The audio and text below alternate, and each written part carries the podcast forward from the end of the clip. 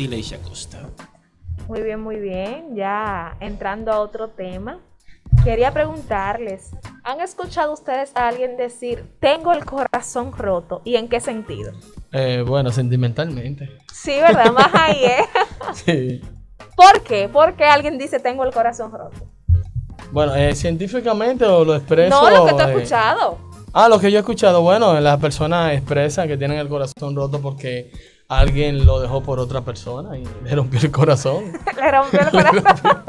Bueno, Alejandro Sanz dijo que, que él lo tenía partido porque no tenía quien lo arropara esa noche. Ay, mi madre. Está profundo, Drakenberg, pero realmente sí hay un síndrome que se llama el síndrome de corazón roto que quizás no tiene que ver mucho, como la gente dice, me rompieron el corazón, pero sí tiene que ver con el corazón realmente. Y es sobre una afección cardíaca que es temporaria y es provocada casi siempre por el estrés. Realmente no se sabe a ciencia cierta qué es lo que provoca esta afección, porque no solamente el estrés la provoca, puede ser provocada por medicamentos y por muchísimas reacciones que tienen que ver quizás en lo sentimental, porque se ha visto el síndrome de corazón roto cuando a una persona se le da una mala noticia. Se murió fulano o algo que quizás le destroce, literalmente le rompe el corazón.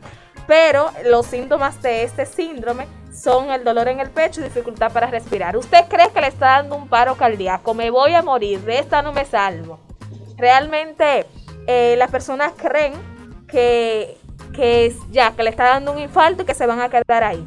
Pero es algo temporal y irreversible, que en este momento falla una parte del corazón y no, como bien decía, no se sabe la causa exacta de este síndrome del corazón roto que tiene diversos nombres también. Realmente puede ser por el fallecimiento de un ser querido, por un diagnóstico médico alarmante también, por violencia doméstica, que es algo que ha ido en aumento ahora con esta cuarentena, porque al estar en confinamiento, esa persona con su pareja, entonces se da a violencia doméstica y también a violencia infantil. Entonces, por esto es muy importante. El estrés también que ha causado esta situación, esta pandemia, pudiera ser en algunas personas que le dé un síndrome del corazón roto, que usted crea que se va a morir y que le está dando un infarto, pero es este síndrome que no es tan común, gracias al Señor.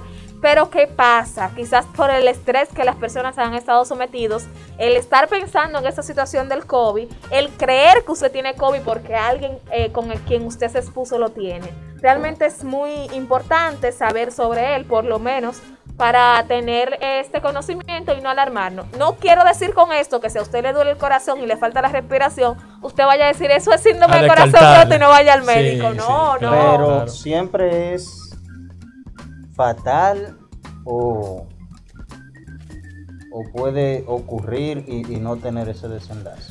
¿Cómo es? ¿Es siempre fatal, siempre es mortal o te puede ocurrir y no, No, sin no, no. causarte la muerte? De hecho, no. De hecho, lo regular es que no te causa la muerte, algo reversible, porque solamente afecta a una parte del corazón y tú piensas que te vas a morir. Es como la ansiedad, cuando te da un ataque de pánico y ansiedad. Las personas piensan realmente que se van a morir. O sea, un ataque de ansiedad es algo horrible. Tú piensas que te va a dar y que te va a quedar ahí. Sin embargo, es algo que pasa, que aunque tú crees que te vas a morir, no va a pasar. Igual pasa con el síndrome del corazón roto. Las personas pueden creer que están teniendo un infarto por el dolor en el pecho que le da tan grande y hasta le falta la respiración. Esos son los dos síntomas característicos. Pero esto simplemente pasa y se revierte eh, casi siempre en poco tiempo. Ese es el punto. Es realmente como un tip para que la gente lo tenga Claro, claro. pendiente y sepa que esta condición existe. Pero igual, si a una persona le duele el pecho y le falta la respiración, lo que tiene es que ir a un centro de salud más cercano, ir a una emergencia y que sea un doctor o, o el personal de la salud que le atienda, que le diga. Porque tampoco es tan fácil tú decir, ah, no, es un síndrome de corazón roto. No, hay que descartar, claro está. Hay que descartar porque sería irresponsable de nuestra parte. Obviamente, lo que queremos es informar. Pero Claro. pudiera esto deberse a algo más sencillo también. A discusión, tú discutir con una persona, hablar en público. Hay personas que realmente le da un pánico horrible hablar en público. Sí. Y cuando va a pasar ese tipo de cosas, entonces sienten que el corazón se le acelera y le duele el pecho. pérdida de un empleo, una situación económica difícil, que es lo que se está viendo con mayor eh, frecuencia ahora por la situación que estamos atravesando. Un divorcio, en el caso de la persona no se quiera divorciar, realmente ahí sí, Ahora no, no va a haber divorcio. que no. No, no, hay que buscar unos chelitos para divorciarse. Bueno, eh, de boca entonces, pero eh, eso también creo que es parte. Claro, eh, eh, es Eso- muy bueno. eso- esos emprendedores que arrancaron en enero a, a emprender, Ay, ay, ay. como conozco yo a varios.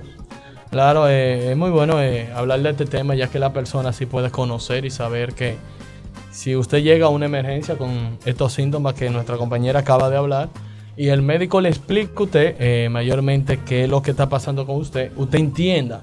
Porque ese es el problema. Ahora tenemos los hospitales lle- llenos, como decía nuestra compañera, tenemos poco personal de salud y cuando usted ve una emergencia, usted va a pensar, en cierta manera puede ser así, que el médico lo que quiere es salir de usted y le va a inventar cualquier cosa, pero ya como usted veo, acaba de escuchar este tip, usted va a decir, sí, eh, yo escuché en guía en la radio que eso puede pasar y lo que el médico me está, me está diciendo, me está expresando es cierto.